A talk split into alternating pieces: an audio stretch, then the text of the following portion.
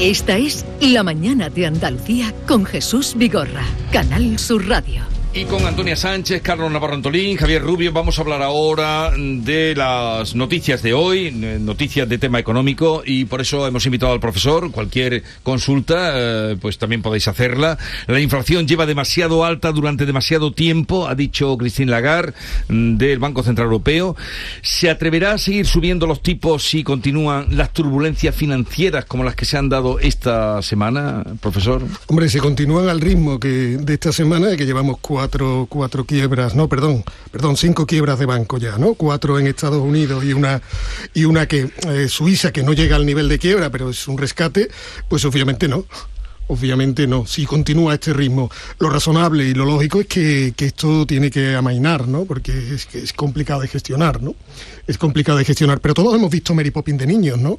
Y nos lo explicaba muy claro, ¿no? Si el pánico bancario era cuando al niño no, no le dicen que no, que por favor que deje los dos peniques y él dice que se lo quiere gastar en chucherías y la de al lado escucha que le quitan los dos peniques y acaba sacando el dinero, lo saca la de al lado y a las pocas horas el gran banco británico ha quebrado, ¿no?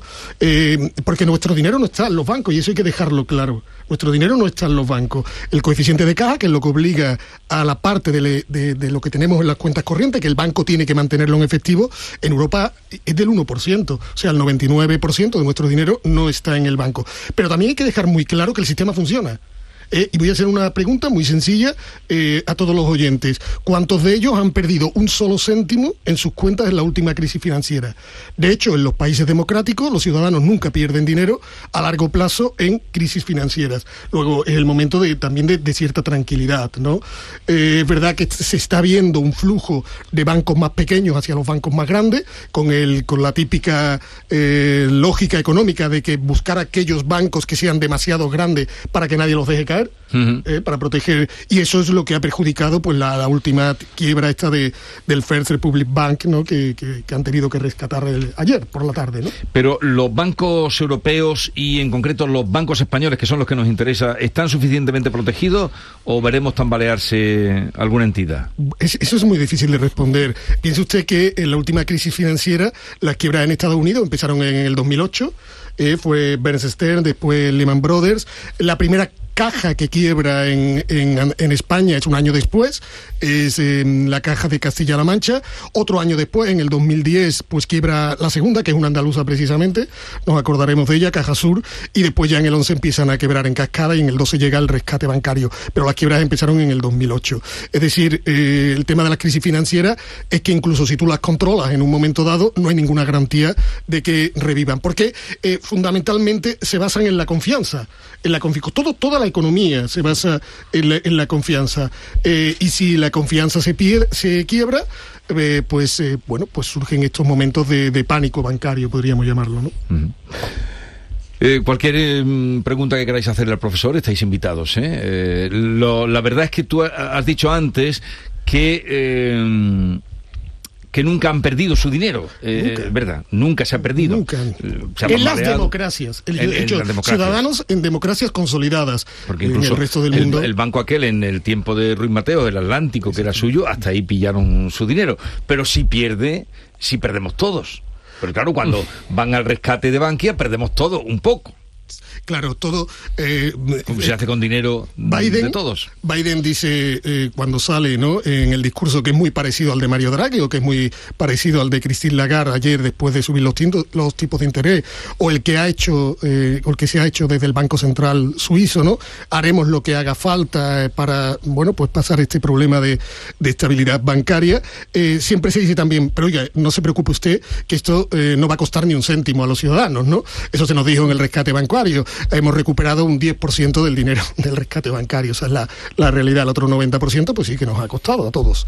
Eh, sí, va a tener un coste. Y ese es el problema de los eh, sistemas financieros. Como al final hay que rescatarlos y como al final pues hay que acabar poniendo dinero público, pues oye, ¿cómo regulamos esto para que cuando lleguen esos momentos eh, pues ese coste sea el mínimo? Porque esos momentos van a llegar. Esos momentos de tensión, de crisis bancaria y de rescate van a llegar, ¿no?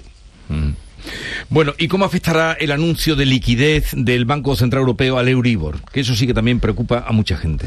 Claro, la, subida ¿no? de, medio punto, evidentemente, pues tiene su parte más negativa en todo lo que es eh, el tema de, las hipotecas. Es obvio, tiene también una parte muy negativa, que es el tema de, enfriamiento de la economía, pero eh, sé que con esto no me voy a ganar amigos.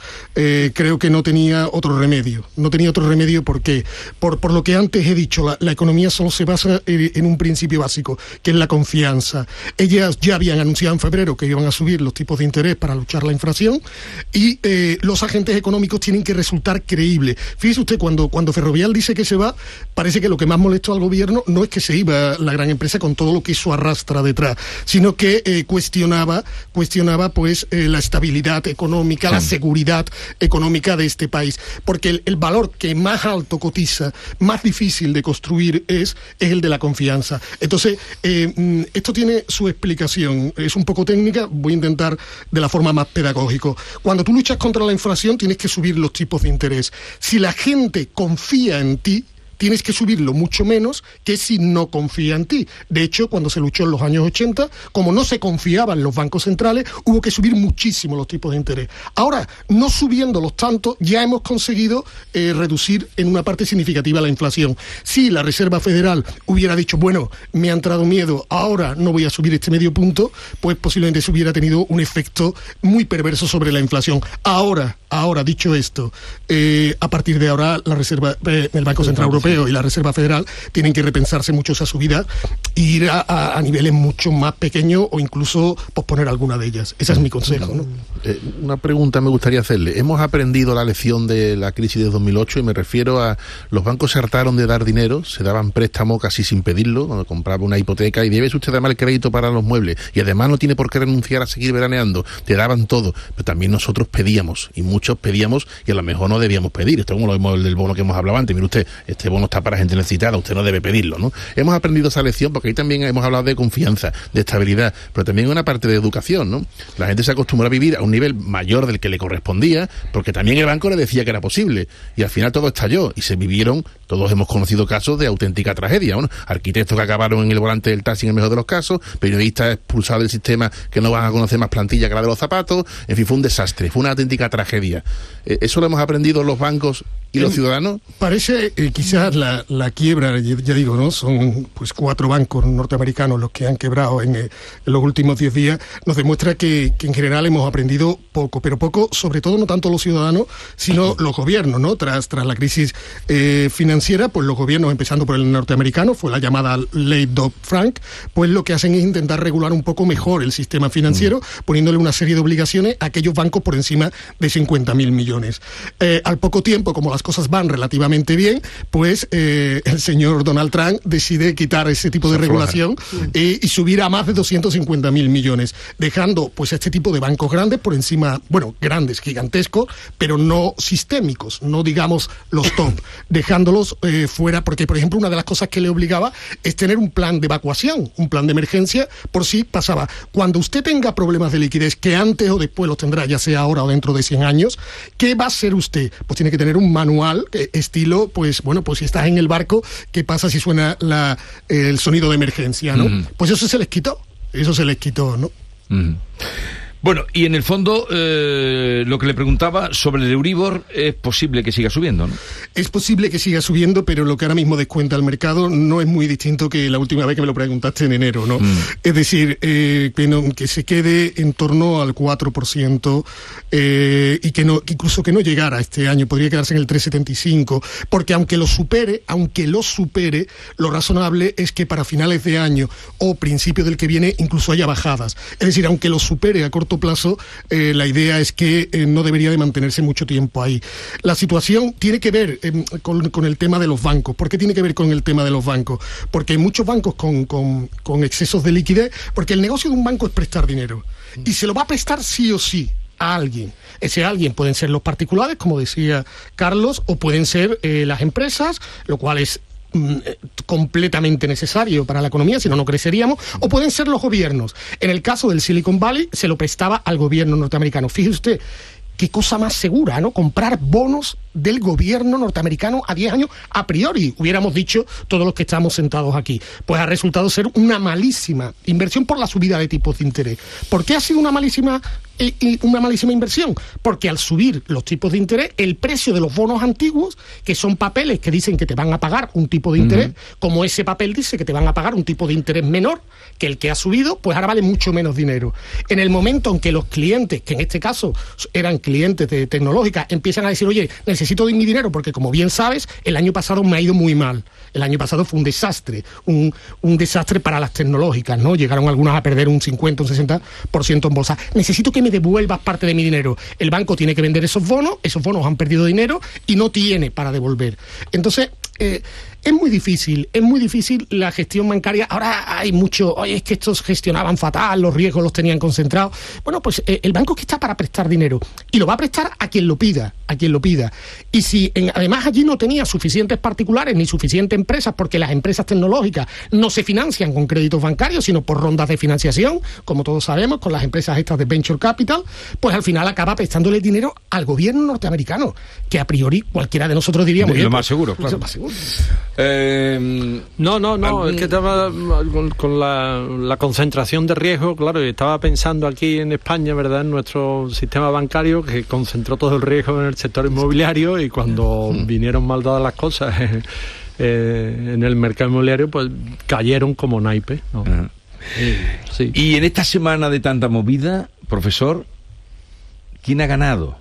Y quién ha perdido. Porque, digo yo, con este movimiento de... Siempre gana alguien, Jesús. Siempre y alguien que palma, ¿no? ¿Quién ha perdido y quién ha ganado? No, bueno, yo Alguien ha tenido que perder dinero y alguien ha tenido que ganar dineros hemos, perdido todos, hemos mm. perdido todos. Yo creo que eh, cuestionar la, solvencia del sistema financiero es cuestionar la base sobre la que hemos construido todo el edificio de nuestro propio bienestar. Entonces estamos en una situación ahora mismo, eh, como se dice en, la jerga esta médica de las series de, urgencias, ¿no? Estamos en horas críticas, ¿no? En horas eh, importantes y, vamos a ver cómo, cómo va evolucionando esto. Hemos perdido todos. Es verdad que, que los accionistas pues han perdido bastante dinero eh, en todos estos bancos que, intervenidos y, en general, pero bueno, pero, pero que accionistas de estos bancos, ahora que la gente no piense en botín, ¿eh? que aquí en este país tiene acciones de Santander eh, o del BVA o del... El Popular cuando quebró, El, Popular cuando quebró. Hay, quedó mucha gente que perdió su inversión, no eran mm, depositantes, eran inversores, pero perdió la inversión y después... Mm, pero es que, es que los que invierten, no han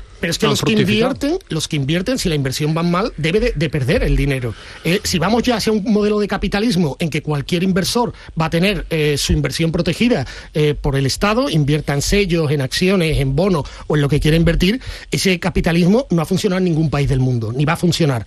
Lo que hay que salvar es el dinero de los ciudadanos y de las empresas. Mm.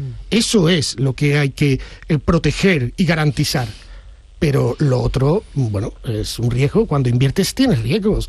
Eh, sí, sí, claro, eso es, lógico. Pero hay que volver el dinero en el calcetín.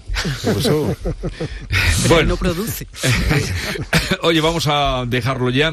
No sin antes, estamos en tiempo de cuaresma y en los, los coloquios ¿no? de cuaresma o encuentro de cuaresma que se están celebrando en la Fundación Cajasol, hoy tienes... hoy eh, tenemos cita importante. Cita importante a las 7 de la tarde. A las 7 de la tarde. ¿Estás tú con quién? Tendremos una tertulia con don Antonio Pelayo el corresponsal en el Vaticano de Antena 3 desde hace muchísimos años y el agregado eclesiástico de la Embajada de España ante la Santa Sede y probablemente el español que mejor conoce a los tres últimos papas, ¿no? Mm. Y una persona de una conversación interesantísima, cubrió los cónclaves del año 78, los dos que hubo, por la muerte repentina de Juan Pablo I, ha viajado, ha hecho todos los viajes con Juan Pablo II, ha tratado a siete embajadores de España ante la Santa Sede y vamos a tener la oportunidad de charlar con él un rato. ¿Y de qué vas a hablar?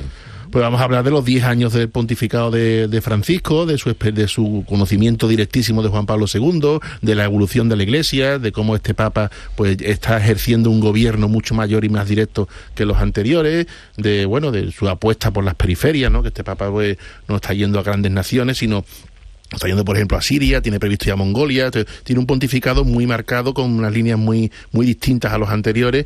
También vamos a hablar del libro, por ejemplo, del secretario de, de, Ratzinger que causó tanta polémica. Hablaremos de todo y, mm. algo caerá de, de cofradías, por supuesto, y de religiosidad popular.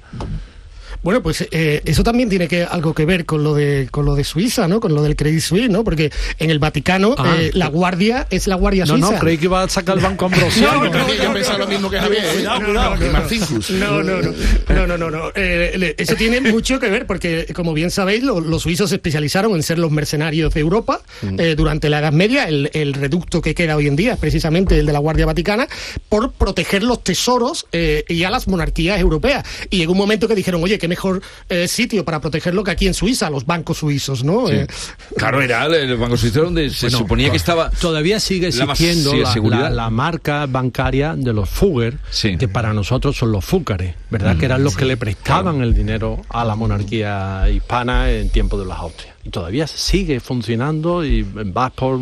Y eh, hay eh, Casa de los Fúcares, Palacio de los Fúcares, Sí, existe sí, aquí sí, en, en- Claro que sí, en las claro que ciudades sí. Bueno, nobles.